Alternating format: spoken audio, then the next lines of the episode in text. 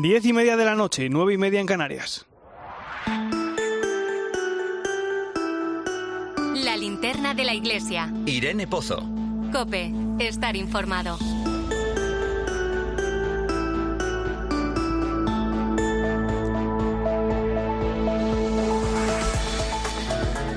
¿Qué tal? ¿Cómo estás? La Jornada Mundial de la Juventud que hemos celebrado en Lisboa nos ha dejado muchísimos, muchísimos momentos para comentar. Al final se superaron las expectativas y de los casi 400.000 jóvenes que se esperaban pocos días antes de que la jornada comenzara, se alcanzó el medio, el millón y medio de peregrinos. Para empezar, ha sido muy inspirador ver a tantos y tantos jóvenes disfrutando de su fe en la capital portuguesa.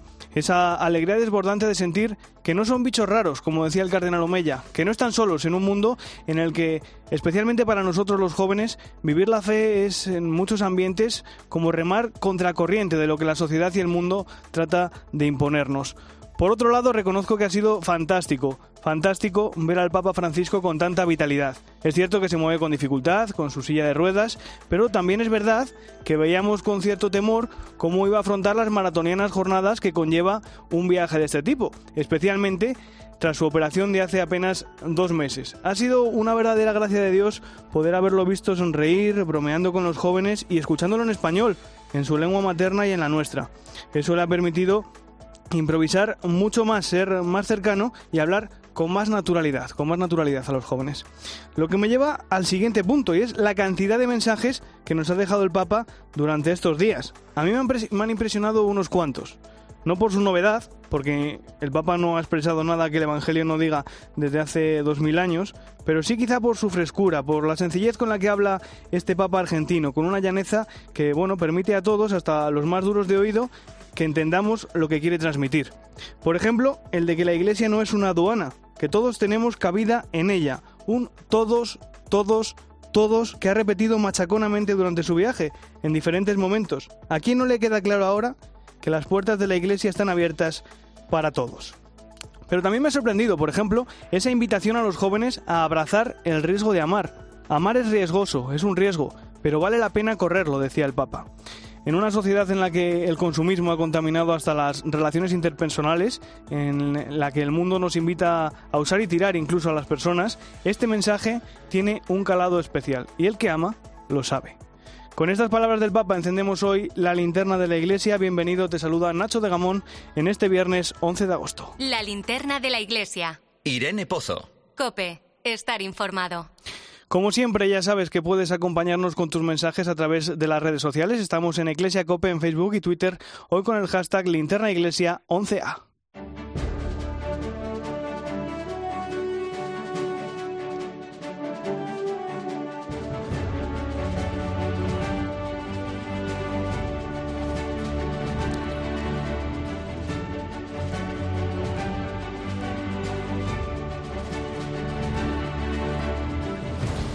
Repasamos hasta ahora las principales claves de la actualidad de la Iglesia. Lo hacemos con la compañía de Manu Torralba. Buenas noches, Manu. Buenas noches, Nacho.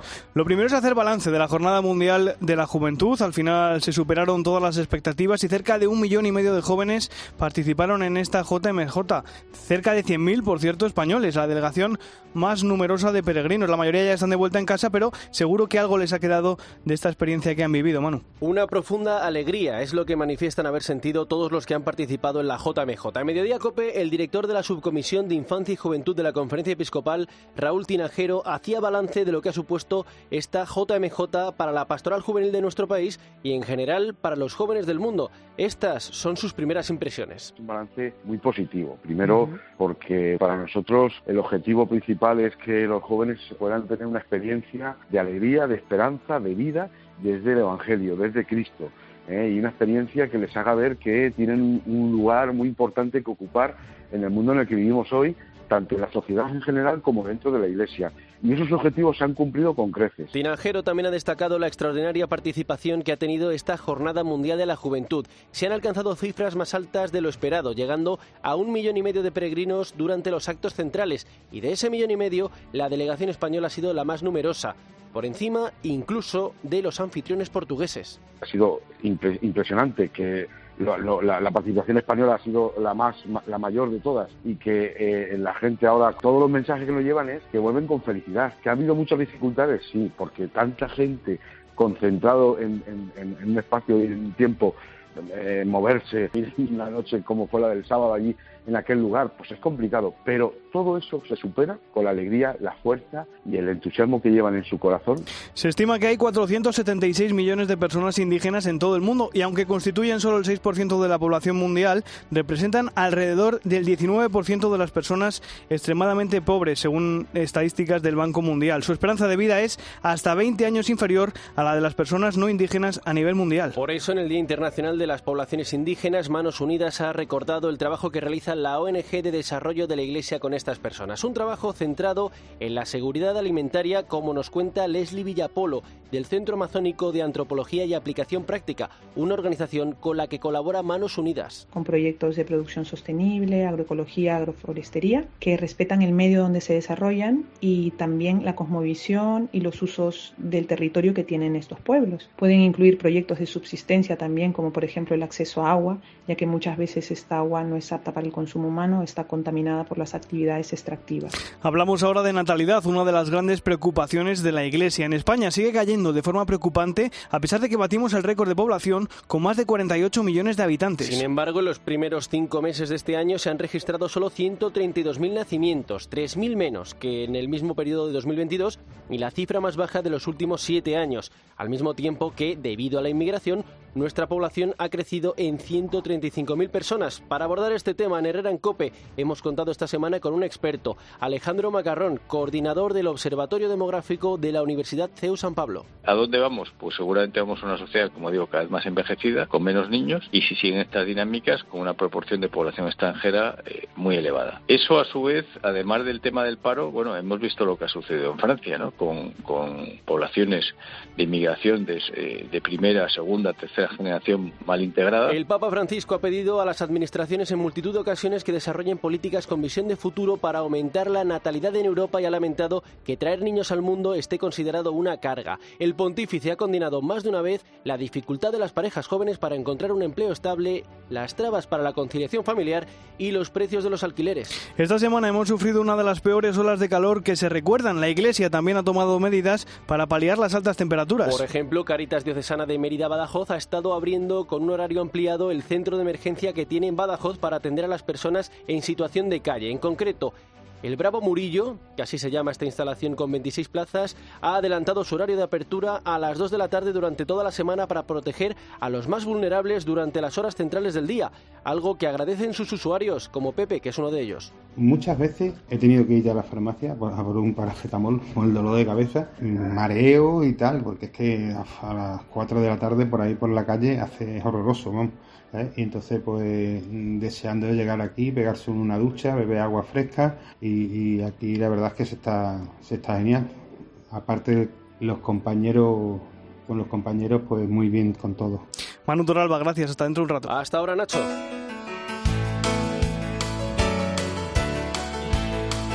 Hablando del calor que ha hecho esta semana, ¿a quién no le ha apetecido algo fresquito? Una sandía, una horchata o un heladito. Esta última es la alternativa que nos ofrecen las clarisas, las clarisas del monasterio de Santa Clara de Gandía, en Valencia. Se han puesto de moda por la zona y los turistas no dejan de acercarse hasta su puerta a comprar este producto. Nada que ver con los helados que hacen las grandes empresas del sector o los que podemos encontrar en los kioscos del Paseo Marítimo.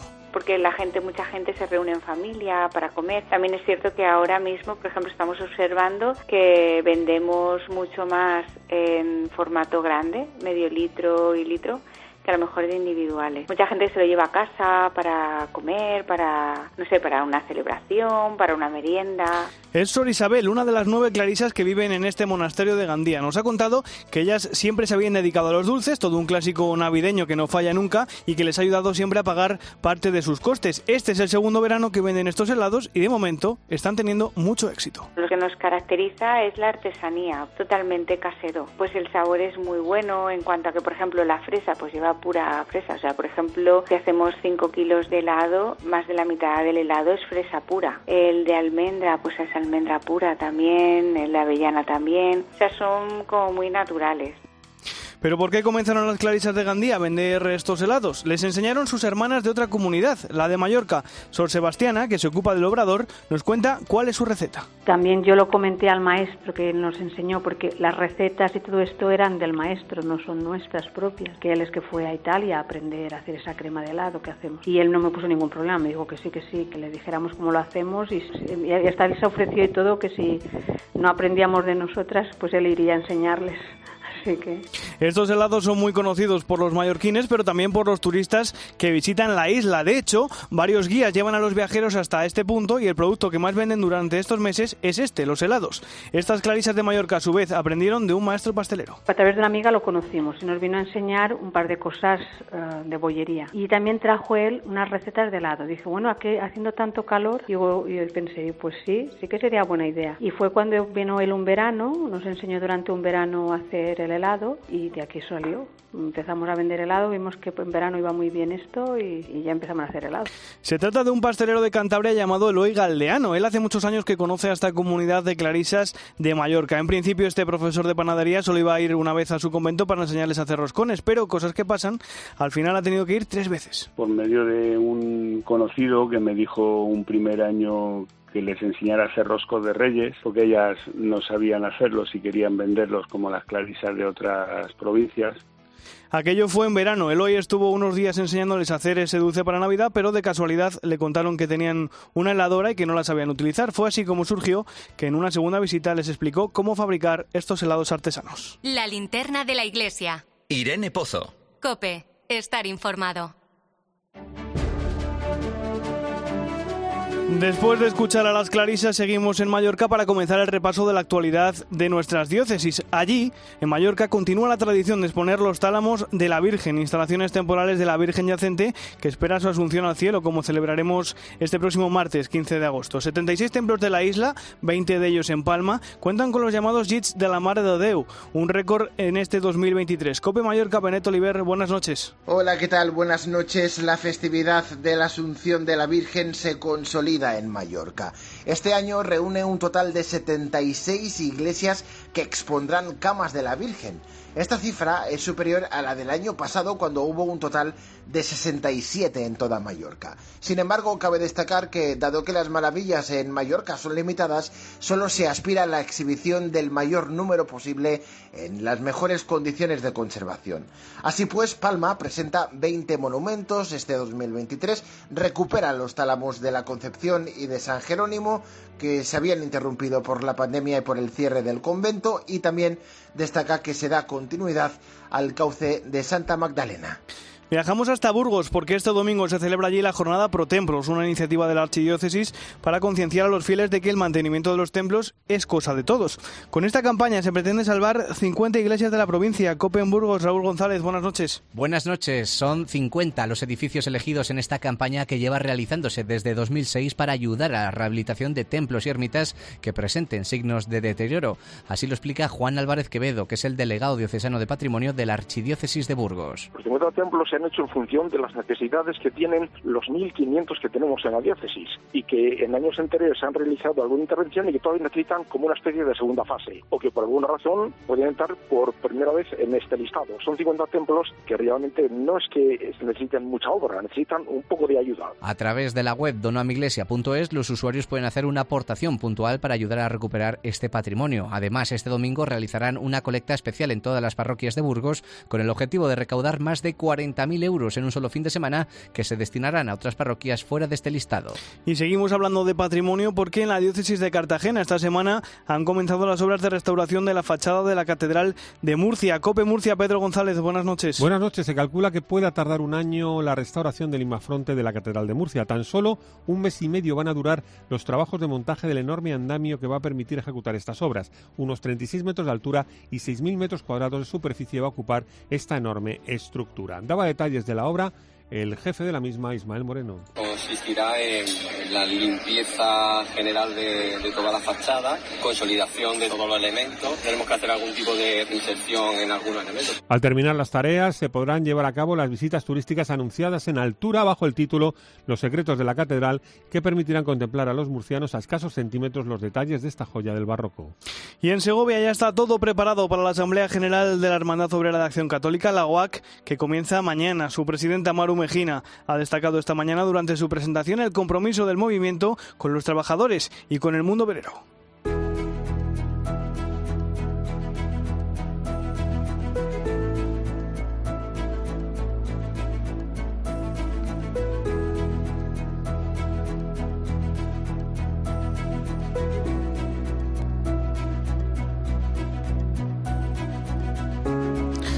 Pues precisamente hasta Segovia nos vamos para conocer de primera mano cómo están ultimando los preparativos de esa Asamblea General de la Hermandad Obrera de Acción Católica, la UAC. Allí nos espera ya su presidenta Maru Mejina. Maru, muy buenas noches, bienvenida a la linterna de la Iglesia. Hola, buenas noches, muchas gracias. Bueno, me han dicho que tenéis muchas ganas de esta Asamblea General, que si no me equivoco es la, la decimocuarta, la catorce. ¿Qué sensaciones tienes unas horas antes de que comience? Efectivamente, es la decimocuarta Asamblea General y bueno, la, las sensaciones son inmejorables. Están llegando los militantes, mm, la verdad es que todos teníamos muchas ganas de, de abrazarnos después de, de ocho años sin Asamblea General. Tener en cuenta que, mm, en la Asamblea participan prácticamente todos los militantes, la gran mayoría, ¿no? Estamos hablando sobre un 70, 70 y tantos por cien. Y, y bueno, mmm, normalmente no, nos reunimos cada seis años, pero esta vez, mmm, por el motivo de, de la pandemia, tuvimos que atrasarla dos años. Entonces, es verdad que la gente tenía muchas ganas de reunirse. Ha sido además una, una asamblea muy preparada en la que se ha dedicado mucho tiempo en las diócesis, en los equipos, a compartir la revisión de lo que hemos estado trabajando hasta ahora en estos ocho últimos años hemos estado haciendo un análisis de la realidad y, y todo esto pues teníamos muchas ganas de, compartirlo entre todos en un espacio amplio, ¿no?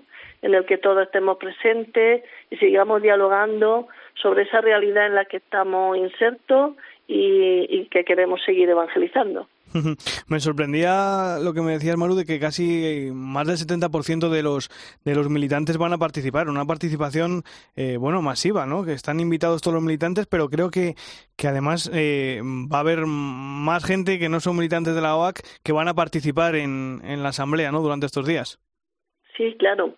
Eh, aparte de los militantes, bueno, esta es nuestra dinámica habitual. Siempre en las asambleas generales suelen participar todos los militantes. Y en esta ocasión, bueno, pues los que no participan, como en otras ocasiones, eh, son por motivos laborales, porque hay gente que está trabajando también en este mezcla, ¿no? O por motivos familiares, motivos de cuidado, motivos de enfermedad. Eh, y aparte de los militantes, nos acompañan, pues, eh, invitados, nos acompaña eh, por parte de, de la Iglesia, um, varios obispos, nos acompaña también el arzobispo de Zaragoza, que es presidente de la Comisión de Laico, Familia y Vida, Carlos Escribano, el obispo de Almería, don Antonio Gómez Cantero, el don Masoria, Vilio Martínez, que además es responsable del Departamento de Pastoral de Trabajo. Eh, se va a hacer también presente eh, Joseba Segura, eh, de Bilbao, eh, Luis Ángel de la Era, de León, de Astorga Jesús Fernández, y el cardenal Omeya también no, nos ha enviado un mensaje en vídeo para que, que lo proyectemos mañana en la inauguración. Aparte de eso, pues también han enviado mensajes los líderes sindicales de comisiones, de UGT, de USO, Unai Sordo, Pepe Álvarez, Joaquín Pérez. Eh, también envían mensaje la copresidenta y el copresidente del Movimiento Mundial de Trabajadores Cristianos. Nos acompañan representantes de la Asociación de Víctimas de Accidentes Laborales, eh, algunos teólogos, eh, nos acompañan eh, los presidentes o responsables de los movimientos de acción católica especializada, de otras organizaciones de la Iglesia. Es decir, eh, tenemos muchos invitados que, que esperamos que, que estén a gusto con nosotros y que nos ayuden también en ese diálogo necesario. Seguro que sí, que nos van a ayudar mucho. ¿En qué van a consistir, Maru, las dinámicas que vais a desarrollar durante estos días de la Asamblea? Bueno, eh, nosotros, mm, ya te decía, hemos hecho primero una revisión de lo, de lo trabajado hasta ahora, hemos hecho un análisis mm, de la realidad desde la doctrina social de la Iglesia y desde ahí todo lo que vamos a trabajar se refiere también a cómo ir concretando pues esa, esa realidad que hemos descubierto, ¿no? Desde, mm, desde esas eh, características que tiene la situación de la sociedad y del mundo obrero actual, eh, estamos viendo qué reto um, nos plantea esa realidad y, y qué prioridades, qué concreciones tenemos que hacer de esos retos para plantearnos el trabajo en los próximos seis años, ¿no? En ese sentido, bueno, pues está, no sé, durante estos últimos meses hemos estado hablando, pues, de cómo está la realidad social en, en nuestro país, ¿no? Vemos que mm, este sistema, el sistema social y económico en el que vivimos es contrario a la persona, porque sobre todo porque la deshumaniza, porque eh, provoca además una profunda crisis ecológica y social. Y, y dentro de esto vemos que lo más afectado, las personas que más sufren esta situación de deshumanización, de desigualdad, es el mundo laboral, sobre todo el mundo laboral que llamamos más empobrecido, ¿no? Que es este este mundo en el que mm, hay muchos trabajadores, son millones de trabajadores que que no llegan a fin de mes, que son trabajadores, pero trabajadores pobres, porque a pesar de tener trabajo no, no consiguen los medios suficientes para poder vivir con dignidad. Son aquellos trabajadores que, que están precarizados, aquellos que, mm, bueno, pues que, que están excluidos de alguna manera, ¿no? Eh, que no llegan a, a tener trabajo, que están en el paro, que son subsidiados. Pues a todo ello creemos que hay que dar una respuesta y la, eh, la respuesta es eh, el mensaje que nos traslada Jesús, ¿no? Jesús tiene un proyecto de humanización para cada uno de nosotros y de nosotras y eso es lo que nosotros intentamos trabajar. Entonces, en ese sentido, pues vemos que hay una serie de, de retos fundamentales eh, eh, que seguir trabajando, ¿no? Y una serie de, de, de prioridades que nosotros nos marcamos a través de, de eso, ¿no? Los retos son... llamadas... Te, sí, te iba, no, sí, sí, te iba a preguntar cuáles eran esas esas prioridades que os marcáis. ¿Cuáles son las prioridades que, que, que crees que van a salir de, de esta Asamblea General? Sí. Sí, bueno, pues todo tiene eh, relación con, con esa situación que te comentaba, ¿no? Y con el hecho de que los retos y llamadas pasan porque, porque tenemos que exigir que todas las personas tengan un trabajo digno, ¿no? Un trabajo que, que además mmm, tiene que establecer una relación de, de cuidado con la persona, con el entorno y con la casa común. Eh, y de ahí, pues digamos que las concreciones pasan eh, por seguir trabajando en la línea que hemos estado trabajando hasta ahora, ¿no? Tenemos que revisar, que actualizar, que fortalecer todo lo relativo a nuestro a nuestro plan de formación de los militantes, que es lo que, que es nuestra tarea fundamental, ¿no? Y que mmm, consiste en poner en diálogo la fe con la vida. Tenemos que mejorar el uso de nuestros medios de difusión en el trabajo uh, que tenemos con, con otras personas, ¿no? En las situaciones, las distintas situaciones del mundo del trabajo, en las situaciones de, de los barrios, en las organizaciones obreras, en todos aquellos sitios en los que estamos con las personas que sufren de alguna manera la situación de empobrecimiento a la que me refería antes, ¿no?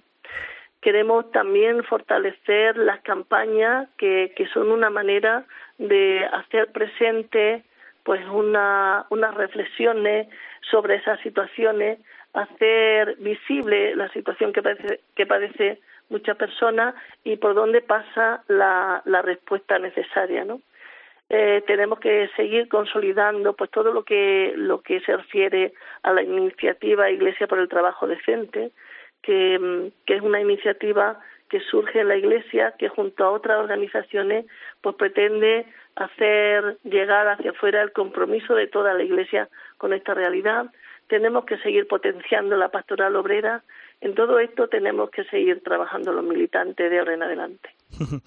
Pues desde luego muchísimo, muchísimo trabajo por delante. Maru Mejina, presidenta de la Hermandad Obrera de Acción Católica, la OAC, muchísimas gracias por estar esta noche con nosotros y ojalá, ojalá que esa Asamblea General que estáis a punto de comenzar dé muchísimo fruto. Muy bien, pues muchas gracias a vosotros. La linterna de la iglesia. Irene Pozo. Cope, estar informado. A unos días de celebrar la Asunción de la Virgen María, el 15 de agosto, muchos pueblos y barrios se empiezan ya a vestir de fiesta. Ana Medina, buenas noches. Buenas noches. El Día de la Virgen, como lo conocen en muchos sitios, es una gran fiesta en muchos puntos de nuestra geografía que celebran romerías, procesiones, triduos y ferias. En muchas zonas la Virgen reúne además a quienes el resto del año viven fuera, pero que vuelven al pueblo por el descanso. La iglesia y la plaza se llenan de vida en torno a la imagen de María en distintas advocaciones. Virgen de Gracia, Virgen de la Cabeza, de la Oliva, la Asunción, que nos vuelve a poner delante de la figura de la Madre de Dios. Hace unos días leía a la teóloga Rosana Virgili reivindicar la figura de María como mujer que fue capaz de enfrentarse a la ley judía del matrimonio para ponerse a disposición de Dios. Modelo de feminismo verdadero desde el servicio y sin distorsionar lo femenino hacia actitudes masculinizadas. La primera gran teóloga por excelencia, una mujer que en aquel tiempo decide libremente para decir sí a Dios en un mundo en el que ni su cuerpo le pertenecía. Una mujer María que instaura eso que ahora mencionamos tanto de la sororidad cuando visita a su prima Isabel y pone a Jesús en un aprieto en las bodas de Caná. Creo que después de mirar a María con pausa y profundidad, es fácil entender por qué el pueblo se inclina tanto a caminar detrás de Jesús al lado de María. La religiosidad popular recoge esa sabiduría ancestral que nos puede enseñar aún hoy muchas cosas para la vida.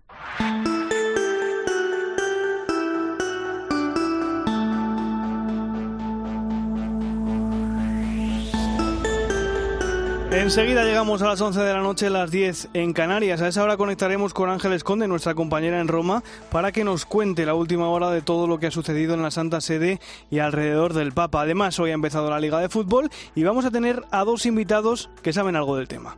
Antes, recuerda que estamos en Iglesia Cope, en Facebook y Twitter, hoy con el hashtag Linterna Iglesia 11A.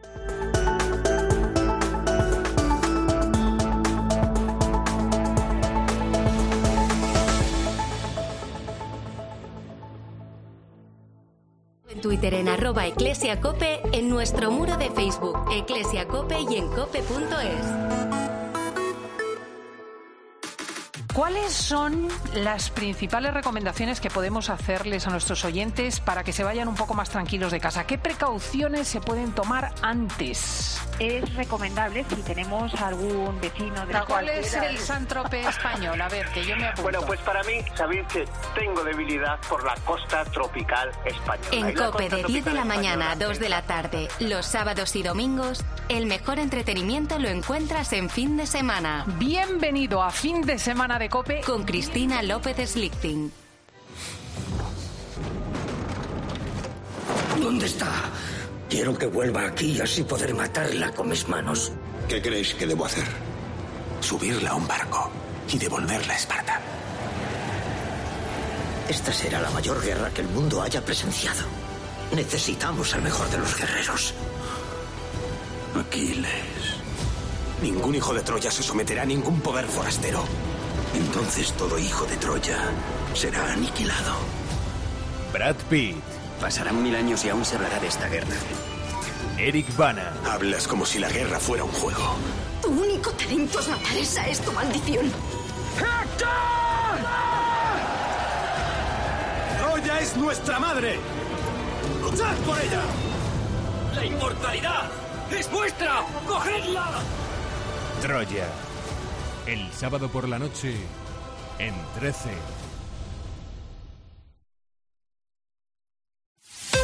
Escuchas la linterna de la iglesia. Y recuerda, la mejor experiencia y el mejor sonido solo los encuentras en cope.es y en la aplicación móvil.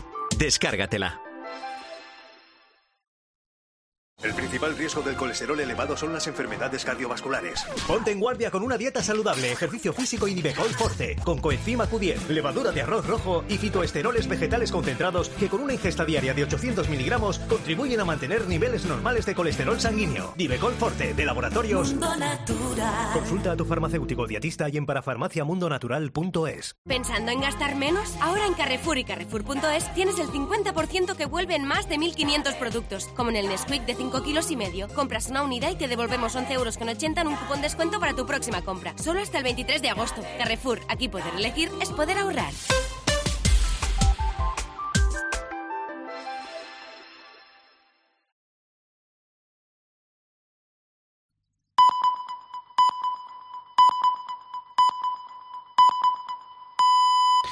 Son las 11 de la noche, las 10 en Canarias. La linterna de la iglesia. Irene Pozo. Cope, estar informado.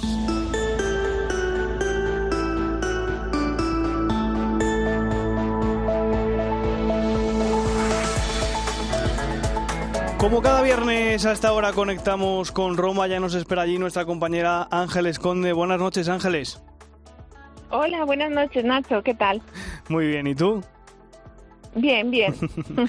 bueno, el Papa, que ha retomado las audiencias tras su parón del mes de julio y tras la JMJ que le llevó la pasada semana a Lisboa y precisamente de eso ha hecho balance en esta primera audiencia de agosto, ¿no? Sí, efectivamente, y con la energía de siempre. De hecho, como sabes, cada vez que viene de un viaje, pues el Papa suele repasar en la primera audiencia general cómo ha ido ese viaje y efectivamente, pues tocaba repasar la JMJ. Francisco, en primer lugar, recordó que, bueno, Dios de alguna manera ha dado un empujón bueno a los jóvenes con esta JMJ, sobre todo después de la pandemia, ¿no? Que había creado tanto, tanto aislamiento, eh, los meses de confinamiento, pues habían hecho mella en la salud mental de mucha gente y también, por supuesto, de las personas más jóvenes. Pero el Papa también recordó que la JMJ no eran unas vacaciones, ni tampoco un viaje, ni tampoco un evento espiritual cerrado en sí mismo, sino que era un encuentro con Cristo a través de la Iglesia. Lo dijo así.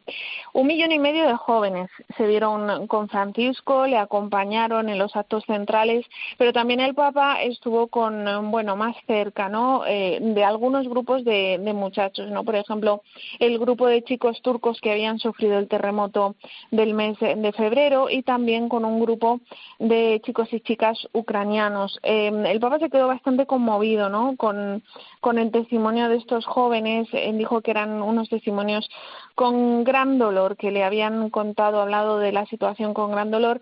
Y por eso explico en esta audiencia general que eh, la JMJ era una demostración de que otro mundo era posible. Dijo con estas palabras, mientras en Ucrania y en otros lugares del mundo se combate y mientras en algunas salas escondidas se planifica la guerra, la Jornada Mundial de la Juventud ha demostrado a todos que es posible otro mundo de hermanos y hermanas donde las banderas de todos los pueblos ondean juntas, sin odio, sin miedo, sin cerrazón y sin armas. Y lanzó una pregunta. El mensaje de los jóvenes ha sido claro.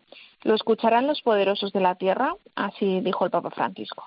Pues ojalá que lo escuchen, ojalá que lo escuchen. Oye, esta semana la Santa Sede ha publicado un motu propio sobre las prelaturas personales que modifica la Constitución Apostólica Predicate Evangelium que se publicó el año pasado. Una prelatura personal, aclaremos, no está definida, por ejemplo, por un territorio geográfico como puede ser una diócesis, sino por el tipo de persona que la conforma, que puede ser pues un, un fiel que tenga unas necesidades especiales, específicas, o con un perfil determinado, marcado pues, eh, pues por su profesión, por su lengua o por su nación. En este caso es un motu propio, una norma que emana directamente del pontífice que modifica dos cánones del Código de Derecho Canónico, el 295 y el 296. En virtud precisamente de lo que comentabas, la Constitución Apostólica Predicate Evangelium, esta competencia sobre las prelaturas personales está ahora en el dicasterio para el clero, del que dependen las asociaciones públicas clericales con facultad de encardinar clérigos. Por eso queda modificado uno de estos cánones, el 295, dice prelatura personal presentados por la sede apostólica y su gobierno se confía a un prelado como ordinario. Entonces, el prelado ahora quedará, eh, bueno, pues como moderador, afirma esta norma, esta modificación de este motu propio que además en el canon 296 introduce especificidades del canon 107 sobre la jurisdicción diocesana y eclesiástica. En fin, bueno, cosas que eh, los expertos en derecho canónico seguro que te pueden explicar, o pueden explicar mejor que yo, pero en definitiva son la modificación de esos dos cánones, el 295 y el 296. hay que recordar que el Opus Dei es ahora mismo la única prelatura personal que hay en la Iglesia, por lo que los principales afectados por este cambio jurídico que nos comentabas, Ángeles, son ellos, y de hecho el prelado Fernando Cáriz ya ha reaccionado ¿no? a esa decisión del Papa.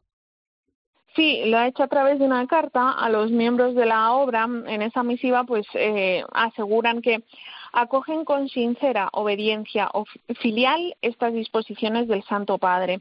Sobre lo que te comentaba de la disposición, la referencia al canon 107 en la nueva redacción del canon 296, pues el prelado añade, dice que este añadido que se refiere a los laicos, razón de ser del Opus Dei, se explicita en la realidad de que son fieles de su diócesis como cualquier otro católico y dice en el caso de la obra además miembros de esta familia sobrenatural gracias a una específica llamada vocacional. En cualquier caso, pues dice que mm, obedeciendo al Papa con esta bueno obediencia filial siguen el espíritu con el que vivieron San José María y los sucesores ante cualquier disposición que venga del pontífice relacionada con el Opus Dei. Eh, cabe recordar que tras el Congreso Extraordinario que celebró el Opus Dei en abril para adaptar precisamente estos estatutos de la prelatura al otro motu propio que se refiere a ellos, a Carisma Tuendum, pues el prelado asegura que esta nueva norma, este nuevo monto propio de esta semana, claro, tendrá mucho que ver en la nueva redacción de estos estatutos, en los nuevos estatutos que, que emana eh, que emane el Opus Dei después de, de este motu propio. En cualquier caso, también la oficina de prensa del Opus Dei emitió un primer comunicado en el que indican precisamente eso, ¿no? que estudiarán qué consecuencias jurídicas puedan tener estas modificaciones para el Opus Dei, siempre en un clima de comunión con el Santo Padre, eh, apuntan y especifican. Es un tema complejo, pero bueno, yo creo que, que nos lo has explicado muy bien, Ángeles. Y... Gracias, y bueno, Francisco ha escrito también una carta esta semana a los sacerdotes de Roma de su diócesis en, el que, en la que los advierte ¿no? sobre la mundanidad espiritual, que es uno de los males que el Papa encuentra en la vida consagrada. Pues es una carta eh, que él dirige efectivamente como obispo de Roma a los sacerdotes de su diócesis, pero que en realidad puede ser aplicable a cualquier sacerdote y es más, aunque vaya dirigida a los sacerdotes, también habla de los laicos.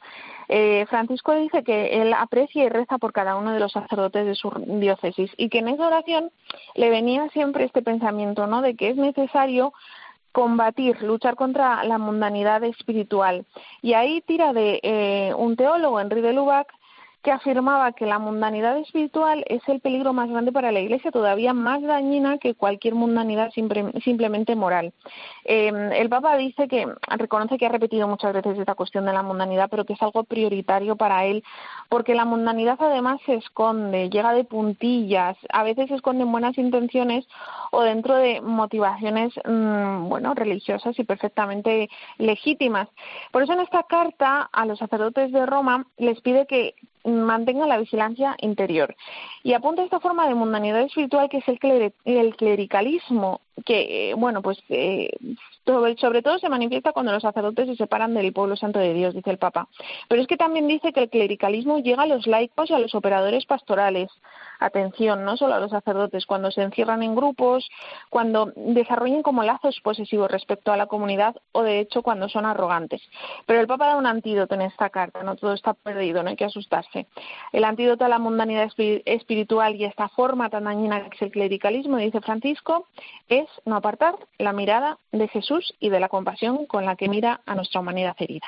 Pues con eso, con ese antídoto del Papa nos quedamos. Muchas gracias, querida Ángeles Conde. Buenas noches. Buenas noches, nos vemos la semana que viene. Hasta la semana que viene. Además de la actualidad del Vaticano, esta semana nos ha dejado otros titulares en el resto del mundo y los repasamos ahora con Manu Toralba.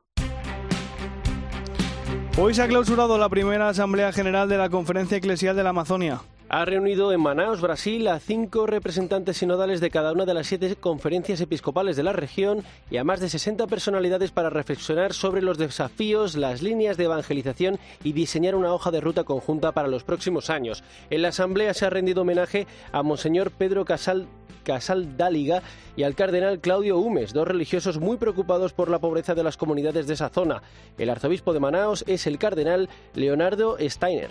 Admirável a preocupação dele como bispo da igreja, sempre preocupado com as igrejas, preocupado com as comunidades, com causa, causa da terra, a causa indígena, a causa do meio ambiente. Ele jamais se cansava em recordar causas fundamentais que são expressões uh, do evangelho. Dom Pedro deu a vida pelo povo de Deus.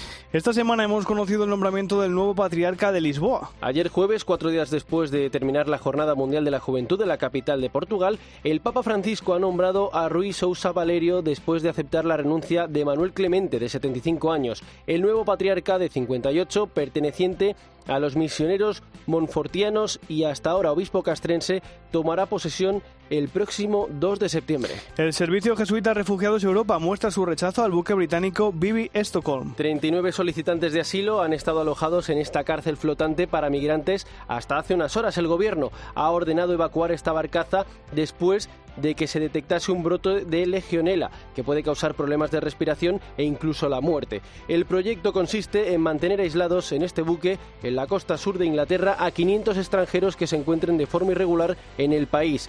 Para el director del Servicio Jesuita a Refugiados Europa, Alberto Ares, denuncia esta situación. La preocupación mayor es cuando ponemos en la balanza las medidas de seguridad, priorizando pues a las personas, de mayor vulnerabilidad, deberían estar en el centro de nuestras políticas de asilo y no el abaratamiento de costes o las medidas disuasorias como parece que el gobierno británico argumenta.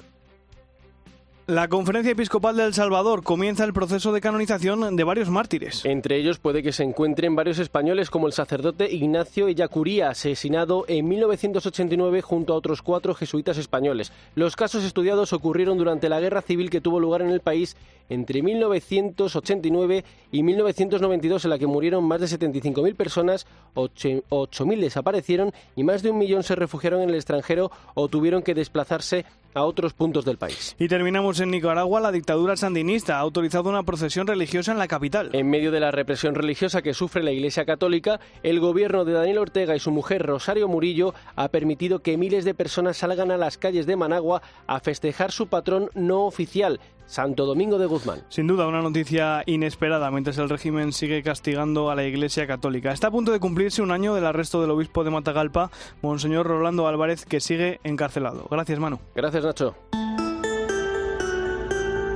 La linterna de la Iglesia. Irene Pozo. Cope, estar informado.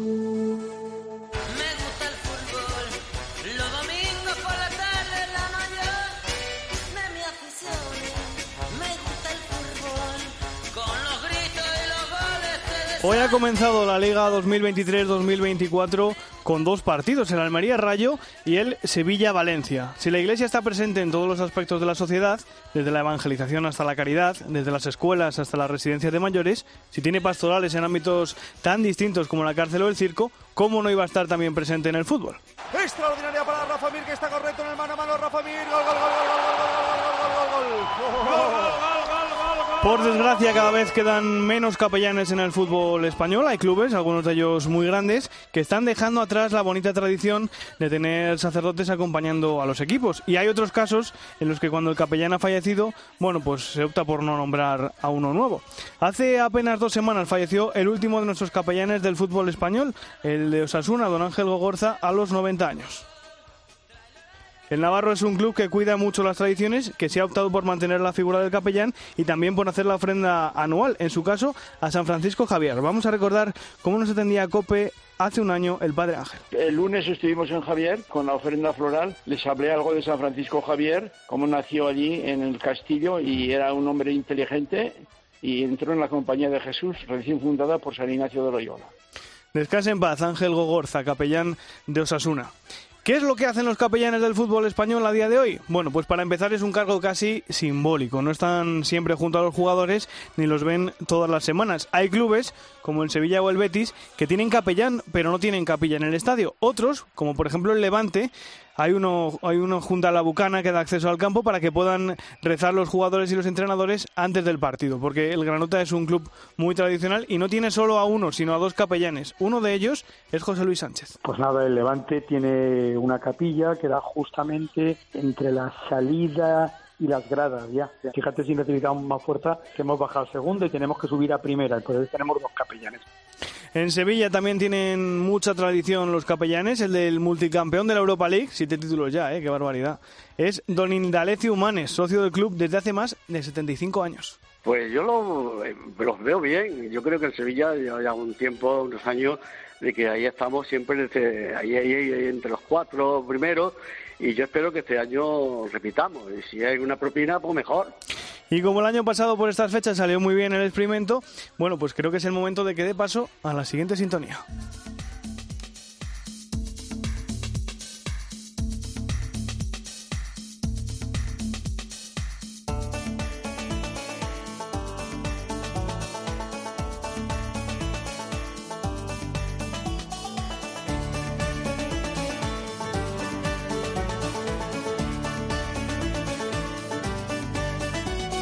Capellán del Betis, Padre Javier, muy buenas noches. Buenas noches, me gusta el fútbol. bueno, el segundo año seguido que lo llamamos para rememorar esta tertulia de los capellanes de Cope. ¿Se lo pasó bien el año pasado? Muy bien, muy bien, muy bien. En la tertulia muy bien y durante la liga también muy bien porque conseguimos volver a jugar la UEFA el año que viene. Eso le iba a decir que al final consiguieron superar al Sevilla, ¿eh? que es algo que el Betis tenía en el punto de mira desde hace años. Sí, sí, sí, pero al final el Sevilla, la UEFA es su copa y son capaces de pegarle bocado al Manchester United, a la Juve y a quien haga falta y la ganó. De nuevo la ganó. Pero bueno, no importa, no importa. Bueno, bueno. Oigan, la tertulia original de los capellanes aquí en Coppel que participaba era el Padre Ángel. ¿Usted le conoció al Padre Ángel? Sí, lo conocí. Yo iba mucho bueno, lo conocía en el campo del Real Betis Balompié porque yo soy socio del Real Betis Balompié desde hace 40 años. Yo tengo el número 650 de socios, de abonados. Y hacía la quiniela el padre, el padre Ángel Martín Sarmiento hacía la quiniela con el padre Gracia, que era el capellán del Real Zaragoza, que lo pudimos saludar el año pasado y le mandamos un saludo porque anda, anda regular de salud el hombre. Vaya por Dios. Bueno, habían entrado en... Sí, que se mejore, que se mejore. Habían entrado en medio de Acope el capellán del Valencia, el padre Álvaro Almenar, y el del Sevilla, que es Indalecio Prieto. ¿Se lleva usted bien con el padre Indalecio o tienen ahí un poquito de rivalidad? Sí, sí. Me llevo muy bien porque hemos trabajado juntos en el mismo arciprestajo. Él era el párroco de la parroquia de San Isidro, Labrador, y yo el párroco de la parroquia de la Resurrección del Señor. Y hemos sido compañeros amigos y nos hemos llevado muy bien nos seguimos llevando muy bien. Bueno, pero un poquito sí se pincharán, ¿no? Hombre, yo eh, cuando lo veo me meto con él y él se enfada. ¿Ah, se enfada? Él, se enfada, pero yo le digo, venga ya, qué broma, hombre, Indalecio, qué broma. Sí, sí, sí, broma, broma. Eso es lo que tú dices, pero de la abundancia del corazón habla la boca. Y tú lo que me dices, me lo dices de corazón. y yo me meto con él. Y este año pues me he metido muchas veces porque ha tenido la liga muy mal. Ha tenido usted motivos, ha tenido usted motivos para meterse con él, sí. Este, este año no está regular. Ha habido motivos. Pero lo quiero y es muy amigo mío. Muy bien, muy es bien. Muy amigo. Bueno, como decía, el año pasado pudimos saludar al último de los capellanes de aquella histórica tertulia de COPE, al Padre Gracia, que es el em, capellán emérito del, del Real Zaragoza. Hoy quiero saludar a su sucesor en el cargo, don Fernando Arregui. Buenas noches, don Fernando. Buenas noches, me gusta el fútbol, a mí también, nos gusta todo. y lo disfrutamos, lo disfrutamos cada día, que, que, podemos saborearlo. Qué bueno, qué bueno. Quiero decir que el padre Juan Antonio es todavía capellán emérito. Es capellán emérito, Estamos sí, los dos juntos, él todavía acompaña algunos actos en la medida en que su salud se lo permite porque el ánimo lo tiene alto y es un hombre que, que, le encanta el fútbol y que, y que lo ve y que está cerca de todas las cosas. Precisamente le iba a preguntar, ¿qué, tal, ¿qué tal está? ¿Cómo está? Bueno, pues, eh, pues eh, se, se va haciendo mayor y tiene algunas limitaciones pero todavía sale de casa, todavía algunos, va a algunos actos, como digo, del club, del Real Zaragoza, algunos actos institucionales, ya digo que el ánimo no le falta y es un hombre increíble, un hombre esperanzado y un hombre positivo siempre, pero claro, ahora está un poco más limitado por, por la salud. No, no, claro, pues le enviamos, un, le enviamos un abrazo muy fuerte desde aquí. Vamos a escuchar el saludo que enviaba precisamente el año pasado a los oyentes. Buenas noches, me gusta el fútbol. ¿Quiere mandar un saludo a sus oyentes de toda la vida de la tertulia de los capellanes? Hombre, que los añoro mucho, los añoro mucho. Y hice grandes amigos como capellán del Zaragoza. ¿Usted también ha hecho grandes amigos como capellán de Zaragoza, don Fernando? Bueno, yo llevo cinco años, estoy con él, eh, voy un poco, he ido un poco de su mano y, y, y vamos conociendo pues eh, mucha gente. Es que el, el mundo de fútbol es un mundo eh, de, de, muchas relaciones. Es, es un mundo que, que, que, va pasando mucha gente por el club. Pues sí, desde eh, luego que sí. A veces detrás de los clubes hay mucha gente trabajando. Sí, que, son, el callo, que las estructuras de los sí. clubes son mucho más que, que simplemente los, los jugadores que vemos por la televisión. ¿Cómo ha sido, mucho más. ¿Cómo ha sido, padre Fernando, esa transición a lo largo de los años entre, entre él y usted? Porque, por ejemplo, en el Valencia eh, tardaron cinco años en poner a un capellán nuevo. No, eh, hemos eh, hemos convivido los dos como como capellanes conjuntamente. Eh, él, él, cuando hace cinco años decidió que, que veía, él, él, vio que era conveniente pues poner un capellán que yo creo que tiene una función importante dentro de los clubs y él pues poco a poco se ha ido retirando pero sigue estando permanece en muchas cosas y sigue acompañando y tiene muchas relaciones personales, muchos contactos, él sigue hablando con gente, eh, bueno, muchas veces me hablaba de lo de la tertulia de los capellanes, eso lo hemos comentado muchas veces porque fue algo que tuvo pues mucho tirón, sí, efectivamente. Padre, padre en Sevilla la, la, rivalidad está clara, Sevilla y Betis, pero en Zaragoza la rivalidad con quién, con quién la tienen, con el Huesca. Bueno, actualmente la tenemos un poco más con el Huesca, Sí, bueno, Zaragoza siempre fue un equipo de primera división, aunque llevamos 11 años ya eh, perdimos esta división de honor. Y ahora pues bueno pues eh, claro pues eh, la competitividad la tenemos con el Huesca. Eh, bueno pues ahí estamos los dos equipos luchando eh, pues por ascender y claro pues nos toca también pues jugar eh, uno contra otro y otro contra uno pues pues varias veces al cabo del año claro. Bueno, sí ya, pero ya toca volver bueno, a primera una... Eh, claro, claro, tenemos muchas ganas y tenemos mucha ilusión, particularmente este año, bueno, pues que se han ido implementando algunos cambios en el club, estructurales, eh, a nivel de fichaje de jugadores, económicos, etcétera, etcétera, y la verdad es que tenemos una perspectiva eh, muy animosa, muy esperanzada, y la prueba de ello es que también pues eh, el club se acerca ya casi a los 30.000 abonados. Sí, ¿Son, sí. ¿Son ustedes muy futboleros, padre Javier, padre Fernando? ¿Son ustedes muy futboleros? Yo soy futbolero, Nacho. Yo soy futbolero desde que era niño, pequeño, que yo soy natural de la ciudad de Écija, la ciudad de la sartén de Andalucía, donde más calor hace del mundo. Llevamos allí cuatro días, 43, 44, 45 grados. Y mi padre, cuando yo era pequeño, eh, pues me llevaba al Betis desde Écija a Sevilla y allí pues íbamos tres hermanos y mi padre y yo y veíamos el fútbol. O sea que me gusta el fútbol. ¿Eh? Si el Señor nos ayuda, Señor del Cachorro de Sevilla o la Virgen de los Reyes nos ayuda, pues a ver si podemos entrar en la Champions y jugamos un año la Champions.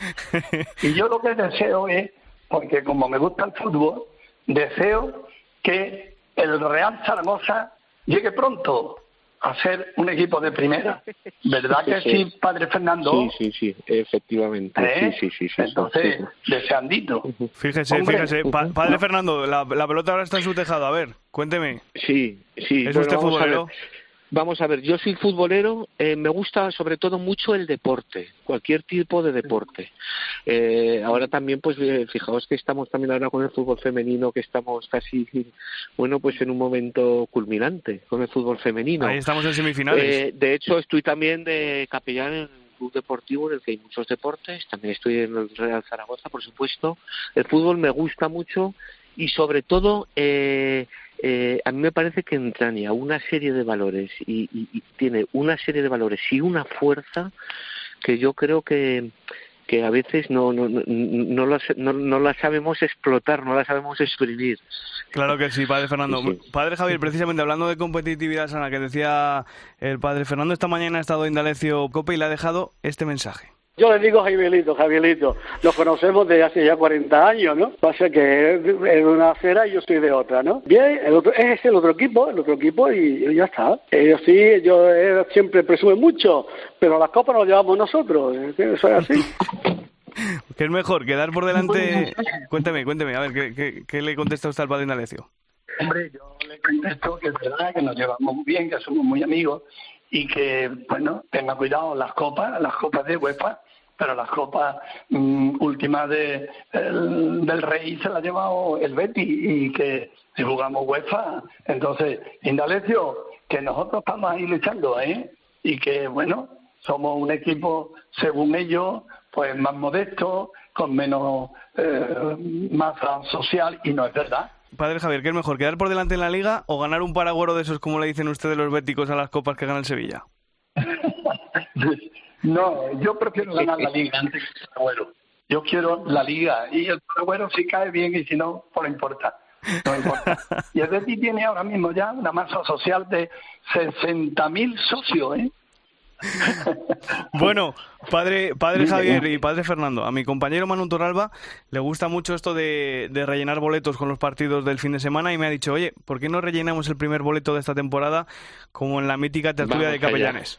Vamos venga, si les parece, vamos... A ver, padre, padre Fernando, por ejemplo, Real Sociedad Girona. Yo, uno. Real Sociedad Girona, uno, vale. Padre Javier, Las Palmas, Mallorca. Las Palmas Mallorca, un 1. Un 1.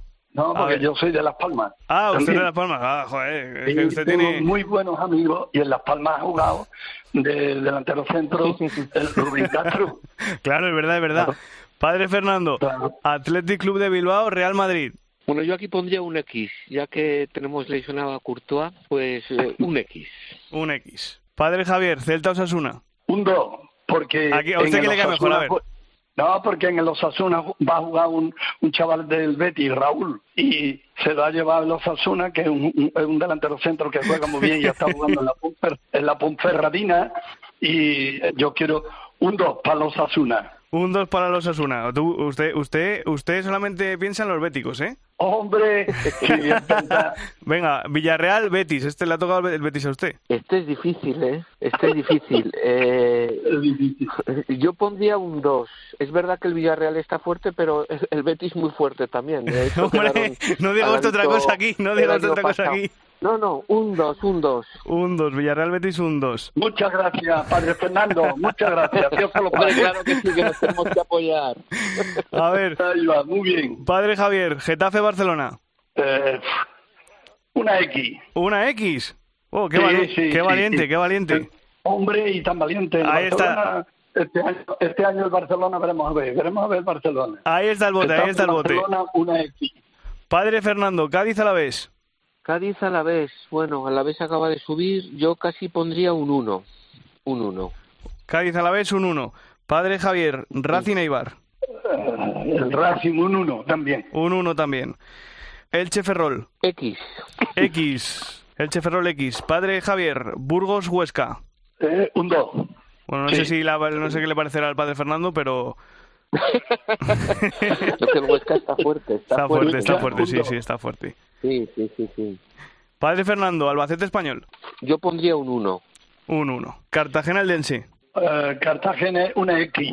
Una X. Una X. Leganés Andorra, Padre Fernando. Un 1. Mirandés Alcorcón, Padre Javier. Un 2. El Alcorcón es un equipo muy bueno. Y si sigue como el año pasado, un 2, el Alcorcón. El Alcorcón. Y el pleno al 15, ya saben que cómo, cómo hay que rellenarlo. Atlético de Madrid, Granada. Yo creo que un 1. Sí, Fernando. Tiene que decirme 0, 1, 2 o más goles. 1, 0. 1, 0. Pues así queda el boleto. Luego se lo mando, ¿eh? Muy bien. Oye, si nos toca lo celebraremos. Hombre, claro, yo creo que tenemos que hacer una reunión de que se reúnan todos los capellanes del fútbol español y nos invitan. Muy bien. Eso lo hablaremos. Sí, ¿Eh? Fernando, nos reunimos aunque sea que lo hablaremos para hacerlo, ¿eh? Sí, lo hacemos, es, muy bien.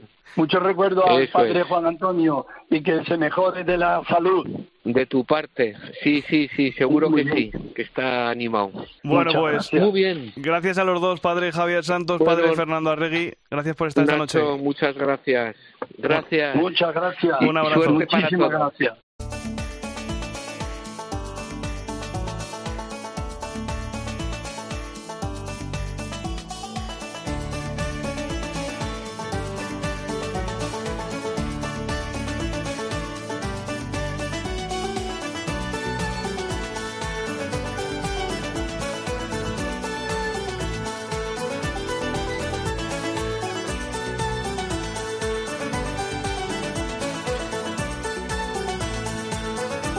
Estamos ya cerca de las once y media de la noche, las diez y media en Canarias.